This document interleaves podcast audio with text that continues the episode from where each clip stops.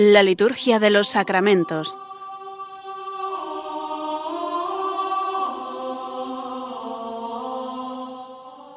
Con el Padre Juan Manuel Sierra.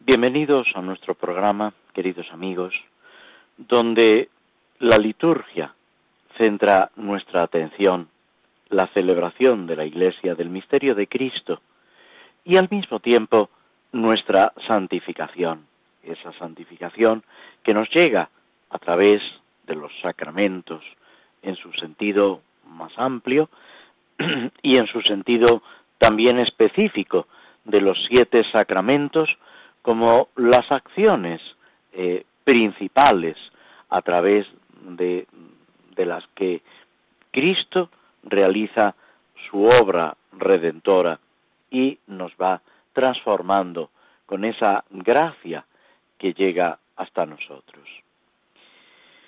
Estamos, como todos sabéis, en unos días que vienen marcados por una serie de solemnidades en el sentido más amplio, llamadas solemnidades del Señor, aunque la Trinidad afecta al Padre, al Hijo, al Espíritu Santo, el Corpus Christi eh, que celebrábamos el domingo pasado en España es una fiesta litúrgica que de suyo se celebra el jueves, pero la Santa Sede en aquellos lugares donde el jueves es un día laborable, donde no hay ese descanso, esa posibilidad de interrumpir la actividad de trabajo, permite, cuando las conferencias episcopales así lo piden, que se traslade al domingo siguiente, para favorecer tanto la participación en la Eucaristía, mm, celebrando este misterio tan importante que es la presencia de Cristo en la Eucaristía, como también la procesión que se realiza en la medida de lo posible. Este año en España, eh, con tantos condicionamientos y tantas dificultades, en muchos lugares se ha celebrado en el interior de las catedrales, de las iglesias, cuando por su tamaño se permitía. Pero en cualquier caso, tiene que estar presente en nosotros ese sentido de la fiesta del Corpus Domini o el Corpus Christi, cuerpo de Cristo, el cuerpo del Señor, con esa doble vertiente de, de adoración, de contemplación y al mismo tiempo de gratitud, de agradecimiento, porque Él ha querido quedarse a nuestro lado, acompañarnos, poner su casa, podemos decir, en medio de nuestras casas. La Eucaristía es un gran regalo que debemos valorar, que debemos al mismo tiempo eh, agradecer al Señor, porque es una prueba de su amor. Muchos santos se han destacado todos lo han vivido, lógicamente, pero algunos se han destacado en esa mm, referencia o en esa centralidad de la Eucaristía, como por ejemplo San Manuel González, el obispo llamado ya en su tiempo, de los sagrarios abandonados, que fundó unas religiosas y asociaciones de fieles, precisamente para centrarse en esa adoración eucarística y muchos otros santos. De ahí han nacido también de mm, iniciativas eh, de distintos hombres y mujeres que a lo largo de los años han puesto su atención en la Eucaristía, la adoración perpetua, las eh, asociaciones eucarísticas, etcétera, pues prácticamente desde el siglo XIII-XIV, que es cuando tiene su origen esta fiesta. Y la última fiesta del Señor, solemnidad, que celebramos en este recomienzo del tiempo ordinario, del tiempo durante el año, es la solemnidad del Sagrado Corazón de Jesús.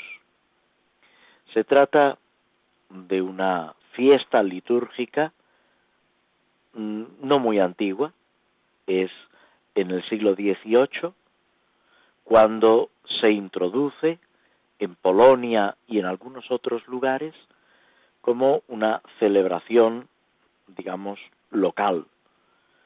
Será Pío IX, Pío IX, a mediados del siglo XIX, cuando extiende esta fiesta, esta solemnidad a toda la Iglesia.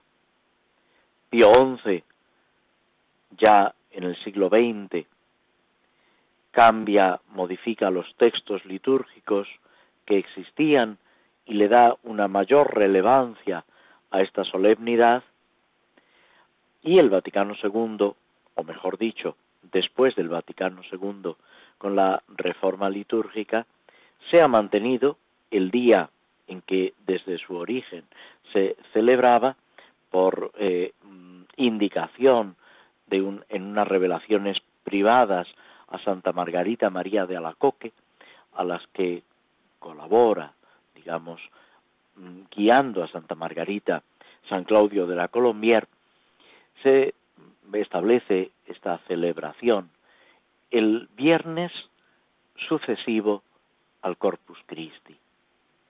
El hecho de ser en viernes nos está recordando, aludiendo a la pasión del Señor, a los sufrimientos y a ese corazón traspasado en la cruz, del cual brota el agua y la sangre, los sacramentos de la Iglesia y la Iglesia misma. Es ese misterio de salvación del que participamos a través de los sacramentos, como decíamos al principio. En esta semana mm, hay pocas celebraciones de santos. Tenemos a Santa María Micaela, hoy lunes, a San Romualdo, el día 19, y luego ya el domingo 21, que lógicamente no se celebra, a San Luis Gonzaga, religioso jesuita, que muere muy joven eh, a consecuencia de una epidemia y por haber cuidado, haber asistido caritativamente a los enfermos.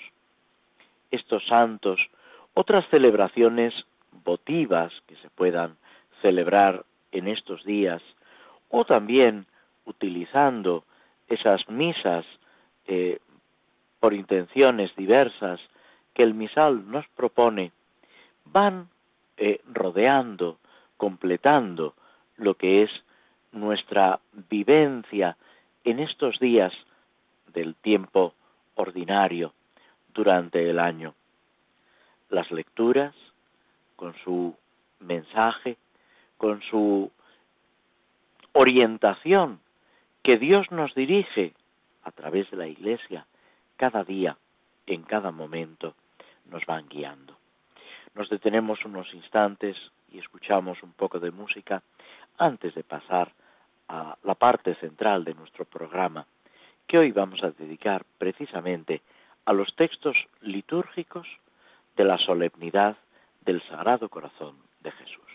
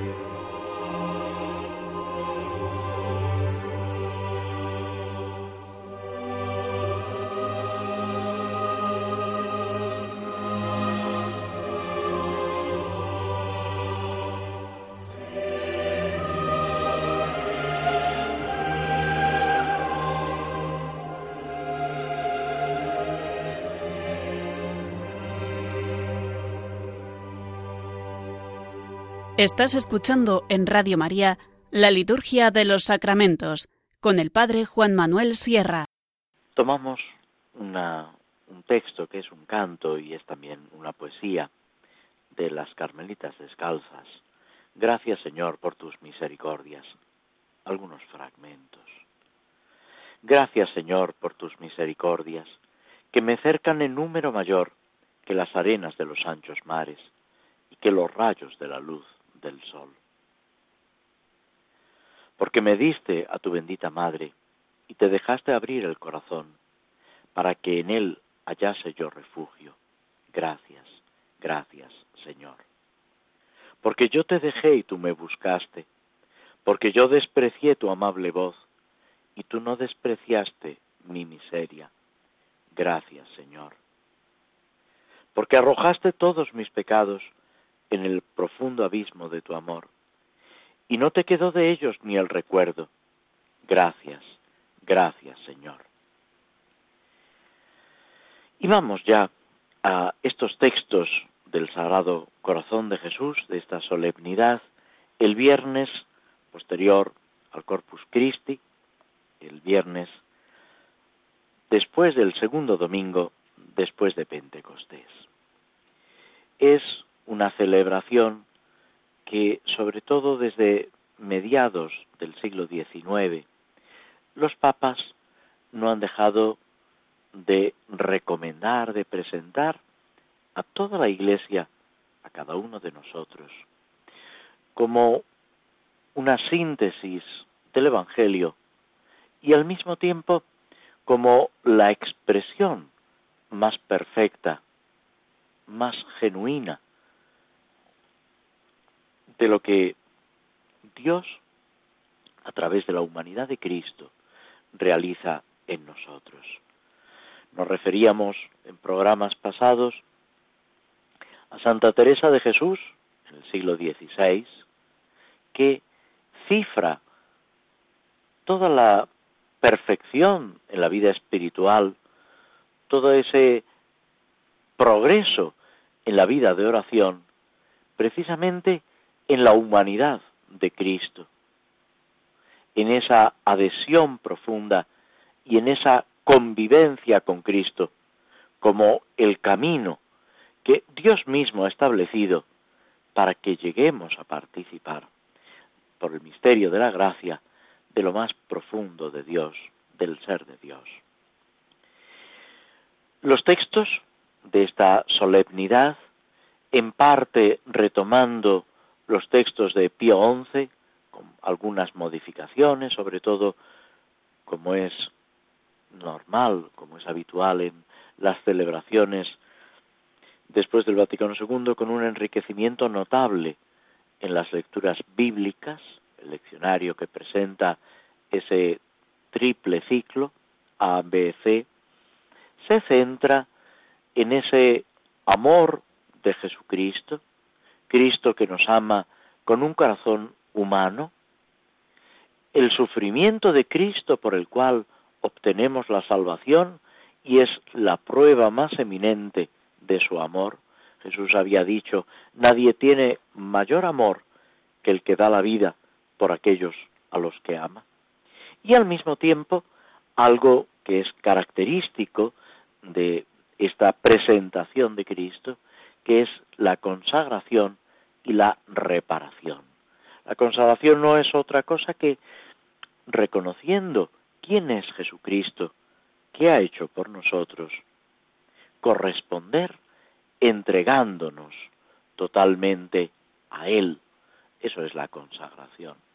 Y la reparación es siendo conscientes de nuestros pecados y de los pecados también de nuestros hermanos intentar de alguna forma compensar con nuestra caridad, con nuestras palabras, con nuestras obras, con aquellas pequeñas ofrendas que podemos hacer al Señor y que si nacen de nuestro corazón, si ponemos en ellas nuestro amor, unidos a Cristo, dejan de ser pequeñas y participamos de la redención de Cristo. Ser corredentores con Cristo Redentor. Nadie duda que es Cristo el que nos salva, el que nos redime. Pero Cristo quiere contar con cada uno de nosotros. Dios es tan grande, tan bueno, que no quiere hacerlo sin contar con nosotros. Por el contrario, nos ofrece, como a los apóstoles, en tantos momentos, esa ocasión de colaborar con Él en la multiplicación de los panes. Los apóstoles buscan el pan, los peces, sobre los cuales después Jesús va a hacer el milagro. Y son ellos los que distribuyen el pan, los peces, a aquella multitud congregada. Y por último, reciben el encargo de Cristo de recoger lo que ha sobrado. En la pesca milagrosa o en las pescas milagrosas, es Jesús el que les indica, les manda, pero son ellos los que pescan. Y en Tiberíades, después de la resurrección del Señor, es Pedro saca la red. Y Jesús les pide que traigan también del pescado que han conseguido para ese desayuno con el Señor. Y es Jesús mismo, antes de la ascensión, el que manda a los discípulos a predicar, a bautizar. Cristo actúa en los sacramentos, qué duda cabe. Pero esos sacramentos se realizan en la iglesia y por la iglesia, a través del ministerio de los sacerdotes, a través de esa acción de los cristianos. Ya decía el Papa Pío XII que es un misterio insondable que la salvación de unos dependa de la santidad de otros. Jesucristo ha querido contar con cada uno de nosotros para realizar esa obra de salvación. Y todo esto se expresa en las oraciones de este día. La solemnidad del Sagrado Corazón de Jesús nos presenta dos oraciones colectas para elegir una de ellas. También se puede, puesto que es una celebración que no tiene misa de vigilia, para celebrar la tarde anterior a la solemnidad. Como sabéis, las solemnidades se celebran ya en la tarde del día anterior. Se puede perfectamente utilizar una de las oraciones colecta el jueves por la tarde y otra el viernes. De esa manera se aprovecha la riqueza teológica y espiritual de una y otra oración. La antífona de entrada, que con mucha frecuencia no se utiliza porque hay un canto, está tomada del Salmo 32. Los proyectos de su corazón subsisten de edad en edad para librar sus vidas de la muerte y reanimarlos en tiempo de hambre. Es lo que el Señor hace con nosotros. Aquí, en esta antífona, inspirada en el Salmo 32, la palabra corazón se pone con mayúscula, porque se está refiriendo a Jesucristo. Eh, el corazón de Jesús, por supuesto, se está refiriendo a su corazón, que es digno de adoración como toda la humanidad de Cristo, unida a la persona divina. Pero además es el signo, la expresión de su amor, de su interioridad, de su afecto por nosotros, que está presente en la obra de la redención. La primera de las oraciones colecta dice, Dios Todopoderoso, concede a quienes alegrándonos en el corazón de tu Hijo amado, recordamos los inmensos beneficios de su amor hacia nosotros, merecer recibir una inagotable abundancia de gracia de aquella fuente celestial de los dones. Nos referimos al corazón del Hijo amado, al corazón de Cristo, que es referirnos, como decíamos hace un momento, al mismo Cristo. Los beneficios, inmensos beneficios de su amor. Es la redención, es la encarnación, es todo lo que el Señor ha hecho y sigue haciendo por nosotros, con nosotros, en nosotros. Y pedirle, contemplando esa obra de la redención, contemplando ese amor que los apóstoles experimentan, van descubriendo y los deja cautivados por completo. Pedimos merecer, ser dignos de recibir esa inagotable abundancia de gracia. En el Evangelio de San Juan se dice en un texto que se puede aplicar tanto a Cristo como a los cristianos. De sus entrañas brotarán torrentes de agua viva. Esa agua viva de la que Jesús le habla a la samaritana. Ese tengo sed que Santa Teresa de Calcuta toma prácticamente como lema en la contemplación de Cristo y de la redención.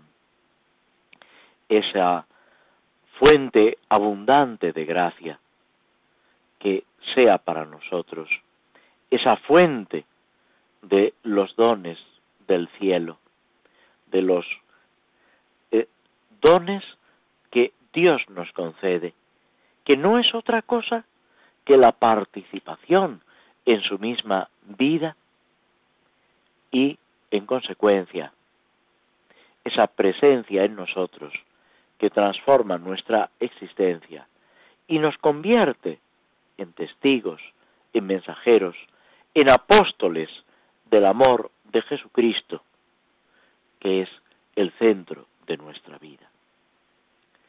La segunda de las oraciones colecta, volviendo, podemos decir, sobre todos estos temas, dice, oh Dios, que en el corazón de tu Hijo, herido por nuestros pecados, te has dignado regalarnos misericordiosamente infinitos tesoros de tu amor. Te pedimos que al rendirle el homenaje de nuestra piedad, manifestemos también una conveniente reparación. Esta segunda oración, este segundo texto, mm, subraya, podemos decir, la ofensa que nuestros pecados realizan. No olvidemos que Cristo viene para borrar nuestros pecados, para librarnos del pecado.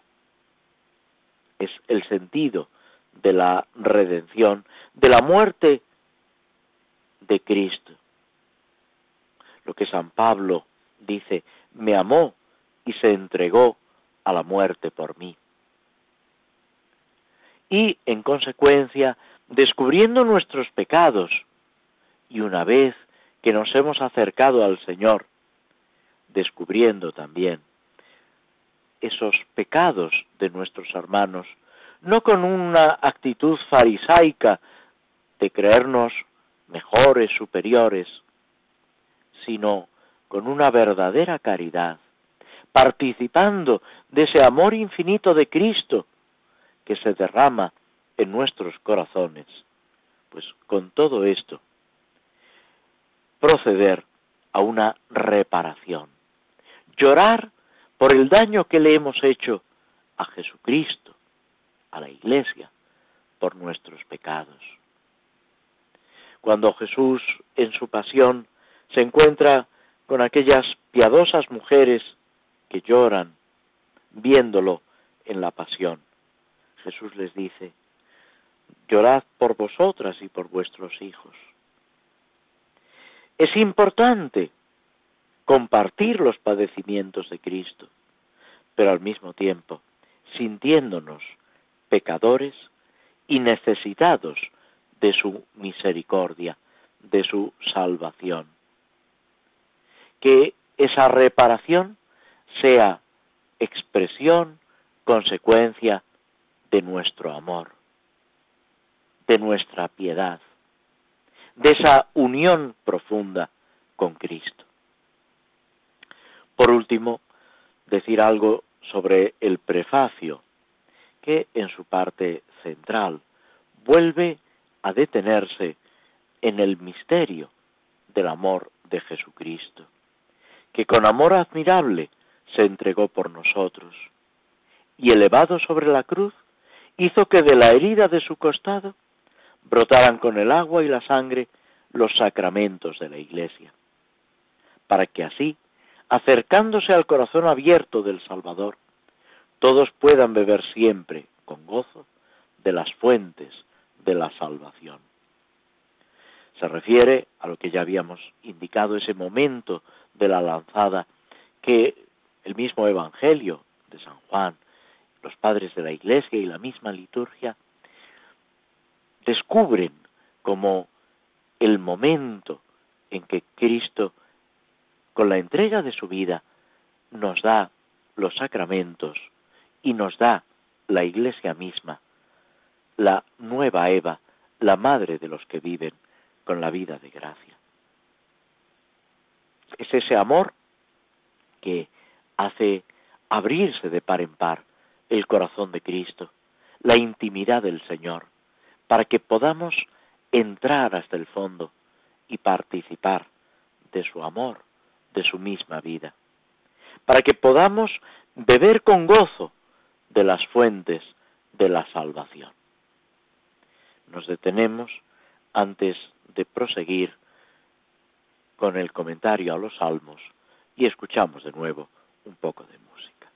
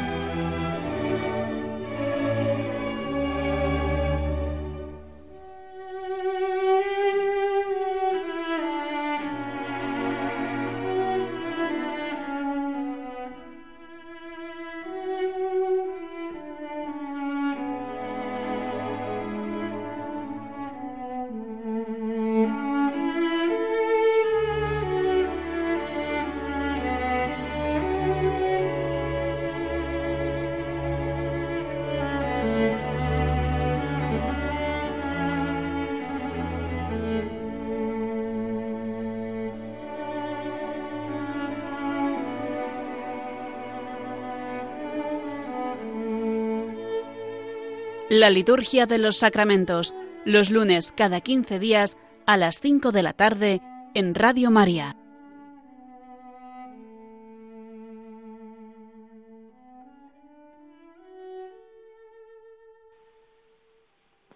Estábamos ocupándonos del Salmo 29, Salmo de acción de gracias y de liberación en el peligro. Habíamos comenzado a comentar los primeros versículos. Te ensalzaré, Señor, porque me has librado. No has dejado que mis enemigos se rían de mí. Señor, Dios mío, a ti grité y tú me sanaste.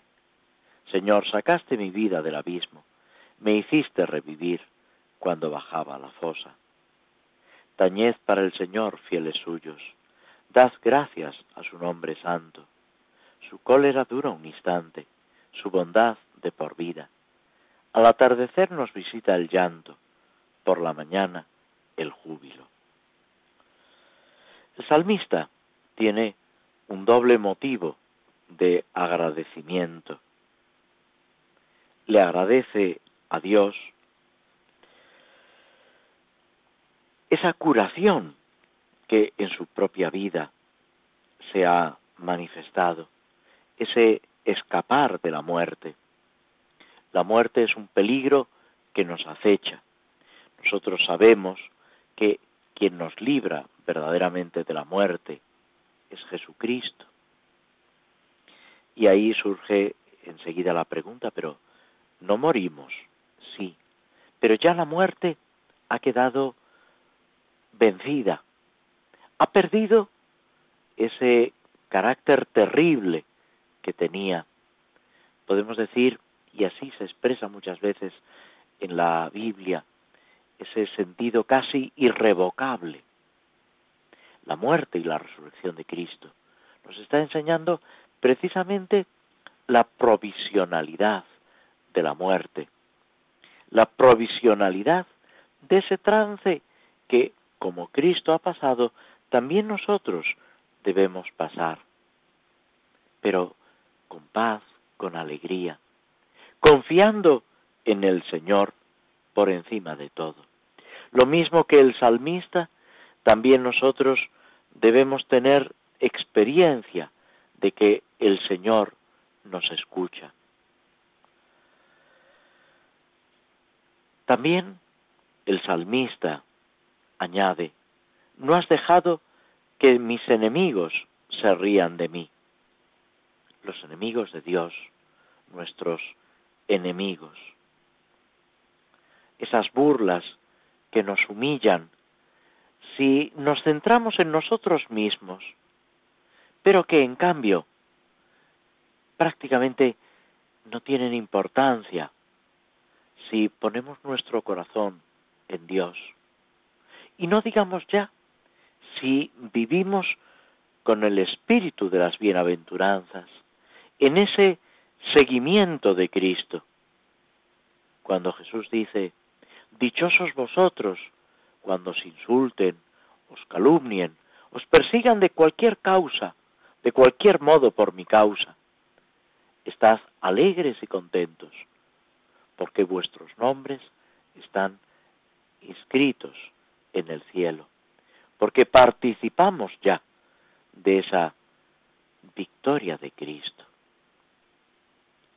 Al mismo tiempo, es algo que no solamente nos afecta a cada uno de nosotros, sino a todos nuestros hermanos, a todos cuantos comparten nuestra fe, nuestra esperanza, y en realidad a todos los hombres de buena voluntad, a todas aquellas personas que de una forma o de otra se van acercando a Dios.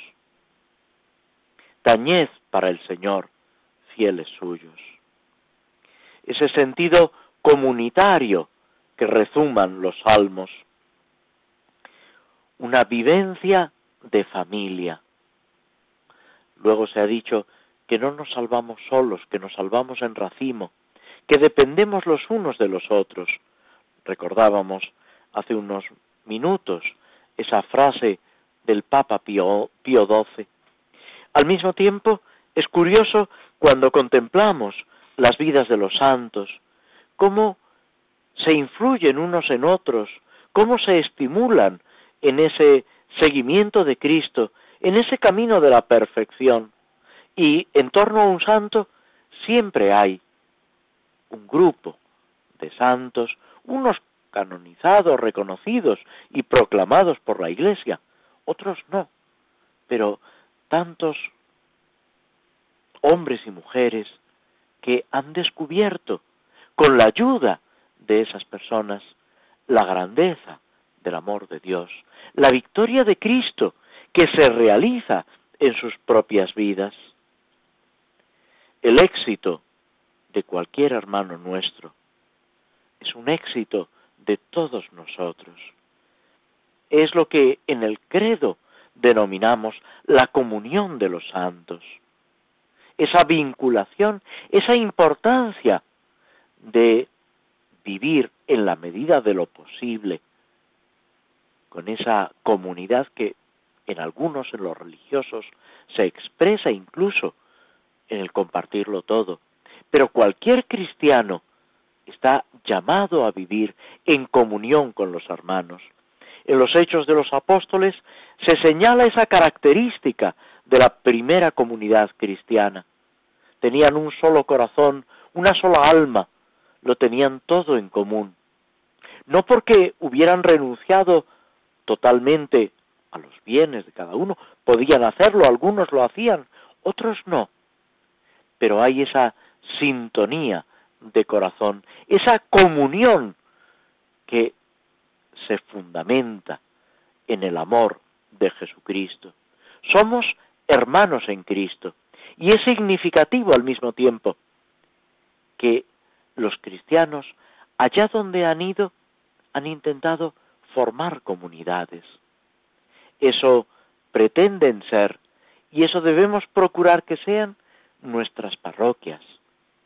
Si formamos parte de una asociación, de un grupo de vida cristiana, sin cerrarnos en nuestra asociación, en nuestro grupo, pero vivir esa comunión con verdadera ilusión. Después, ya en el versículo sexto, se proclama, su cólera dura un instante, su bondad de por vida. Es algo de lo que el pueblo de Israel tiene experiencia. Sufren por sus pecados, consecuencia de sus malas acciones, y sin embargo, Dios sigue a su lado.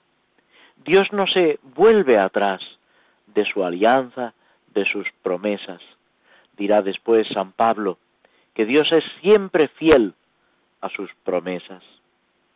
Y la prueba más evidente es Jesucristo, que muere por mí, que se queda en la Eucaristía para que pueda acercarme a Él, que me enseña, como a Tomás, sus manos, sus pies, su costado, para que a través de las heridas pueda entrar en lo más profundo del corazón de Cristo, en el misterio de su amor. Esa alabanza, contemplando la compasión de Dios, su misericordia infinita. Santa Faustina Kowalska, que hace poco el Papa nos ha regalado su celebración litúrgica para toda la Iglesia, insiste y es, podemos decir, un aspecto, una faceta de la misma devoción al Sagrado Corazón de Jesús, de nuestra vida cristiana, de nuestra fe, la misericordia, el amor misericordioso que brota del corazón de Cristo. Todo esto es lo que estamos llamados a vivir, como lo hacía San Agustín, en la unión con Cristo, cabeza y miembros, totalmente identificados con Él, haciendo nuestros los anhelos de Cristo por la salvación del mundo y viviendo así ese afán, ese ardor misionero, que tiene que ser también una constante de nuestra vida cristiana. Nos detenemos nuevamente antes de pasar a la última eh, etapa de nuestro programa, antes de pasar a este comentario breve que nos sirve de conclusión sobre la obra de Tolkien, El Señor de los Anillos.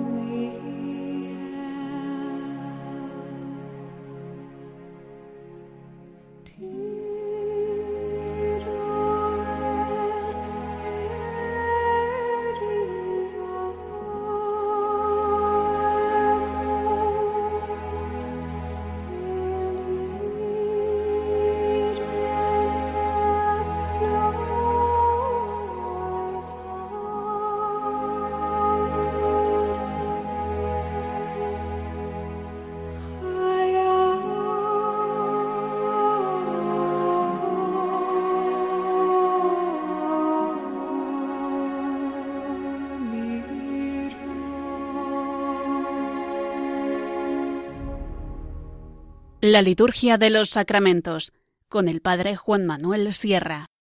Habíamos dejado a nuestro amigo Frodo, al protagonista, podemos decir, del Señor de los Anillos, en este bosque un poco de, personajes que van apareciendo, en su encuentro con un grupo de elfos, son criaturas eh, que ayudan, que eh, proceden de la antigüedad y que tienen pues un papel eh, predominante en la lucha contra el mal. Ante ese peligro que les acecha a Frodo y a sus amigos, a Sam y a Pipín, que lo acompañan, acceden a ir juntos para protegerlos, les ofrecen su cuidado, hacen de protectores en ese camino. Marchan juntos con esa luz, con esa energía que los elfos tienen. Y Frodo y sobre todo Pipín y Sam experimentan pues esa ayuda, ese Mm, apoyo. Después de recorrer un largo trecho, llegan a un lugar adecuado, a un claro del bosque, donde por fin, ya noche cerrada, acampan. Preparan una especie de campamento, se sientan, preparan la cena. Es curioso, tiene su importancia en el Señor de los Anillos y más importancia todavía podemos decir en la Sagrada Escritura, en las acciones de Jesús, el compartir el alimento. No olvidemos que Jesús instituye la Eucaristía en la última cena, que después los apóstoles dirán, nosotros que hemos comido y bebido con Él después de su resurrección. Dicho así puede parecer algo que no tiene mayor trascendencia y sin embargo la tiene. Es un signo de ese compartirlo todo, poner en común, entrar en la intimidad. Y es importante también aplicarlo a nuestra vida. La importancia de compartir el alimento, la comida y la bebida.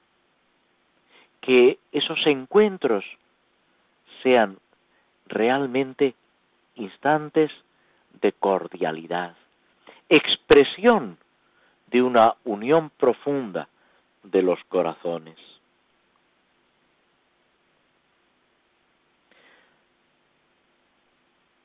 Los elfos le, les ofrecen a Frodo y a sus amigos el alimento, un alimento exquisito, del cual disfrutan. Y además, dice, es el momento de la palabra y de la alegría. Así describen la cena. Venid, llegó el momento de la palabra y de la alegría. El momento de hablar, de compartir, de aprender. En una sociedad, en un mundo sujeto a las prisas, al ajetreo, donde incluso los medios de comunicación, que son tan importantes, tan válidos, pero pueden convertirse en una trampa. La televisión, la radio, los teléfonos, pueden impedir esa palabra que sale del corazón y que llega al corazón hacia las personas que nos rodean, con las que compartimos el pan, con las que estamos viviendo nuestra vida. Dependemos los unos de los otros. Vivamos ese misterio de comunión. El fuego, el alimento, le dicen los elfos, conforta, nos saca el frío del cuerpo. Y yo añadiría, nos saca el frío del corazón. Y así, elfos y hobbits, Frodo y sus compañeros, comparten, aprenden, disfrutan de esa presencia. Frodo dice, me parece un banquete de cumpleaños, algo magnífico, una verdadera celebración. Pipín luego no recordará lo que ha comido y ha bebido. Se pasa el rato, aunque come y bebe, por supuesto, mirando la luz que irradian las caras de los elfos. Contemplar a las personas que están a nuestro lado. Admirar a quienes nos acompañan. Cada uno tenemos nuestras limitaciones, por supuesto, pero toda persona es digna de admiración. Y ojalá seamos capaces de contemplar, de valorar y de disfrutar de todo lo bueno que hay en los hermanos, en las personas que Dios va colocando a nuestro lado. Y entremos, como decíamos hace un momento, en ese misterio de comunión y de amor. Pidiendo al Señor que seamos capaces de recoger ese torrente de gracia, de vida, que brota, que emana de su corazón, deseándos a todos una fructuosa fiesta, solemnidad del Sagrado Corazón de Jesús. Nos despedimos de todos vosotros. Muchas gracias por vuestra atención y muy buenas tardes.